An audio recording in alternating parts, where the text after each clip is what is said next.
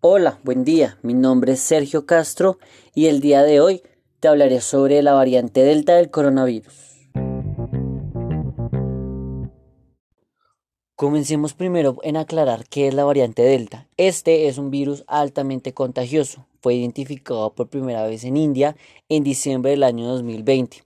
Este ha experimentado cambios genéticos que le han permitido la mayor transmisibilidad.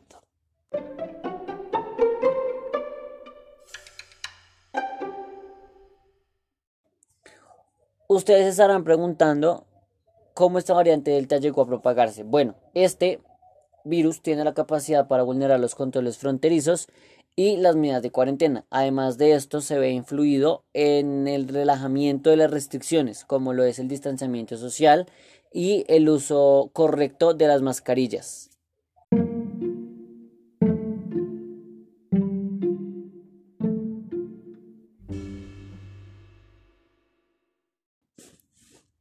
¿Cuáles son los síntomas que posee la persona cuando tiene la variante Delta del coronavirus?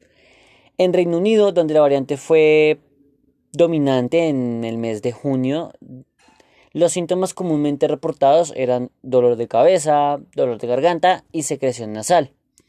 Según el profesor Tim Spector, epidemiólogo del King College de Londres, quien dirige el llamado estudio de síntomas So COVID, explica que las personas más jóvenes que contraen la variante Delta pueden sentirse como si tuviesen un resfriado fuerte.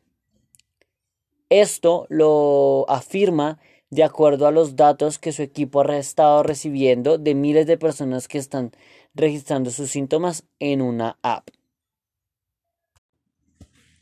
Otra pregunta que nos surge en estos momentos es si puedo contagiarme con la variante Delta aun si estoy vacunado. La respuesta es sí. Los Centros para el Control de Enfermedades de Estados Unidos indican que la mayor propagación de estos casos con pronósticos severos está ocurriendo en lugares con tasas bajas de vacunación. ¿Qué quiere decir esto? Que en los lugares donde no hay mucha gente vacunada es donde está este virus presente. Sin embargo, también las personas que están completamente vacunadas pueden contagiarse y pueden transmitir este virus a otras personas.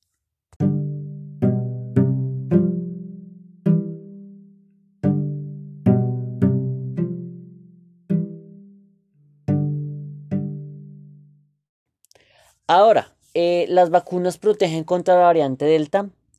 Las vacunas que en este momento tenemos actualmente se diseñaron para versiones anteriores del coronavirus, lo que significa es que posiblemente no sea la combinación ideal para las nuevas variantes y por lo tanto es posible que no funcione tan bien. Otra pregunta que nos surge o que se puede surgir a raíz de la vacunación es que si debo ponerme un refuerzo de esta. Por ahora no parece haber datos que muestren que sea necesaria una tercera dosis de la vacuna para la población eh, en general. ¿La variante Delta es más peligrosa en los niños? Según informes de Estados Unidos, hay un incremento gradual en el número de niños admitidos en hospitales con COVID-19 en meses recientes. Esto ha generado una preocupación en sus médicos y han afirmado estos que sea la variante Delta la responsable de este incremento.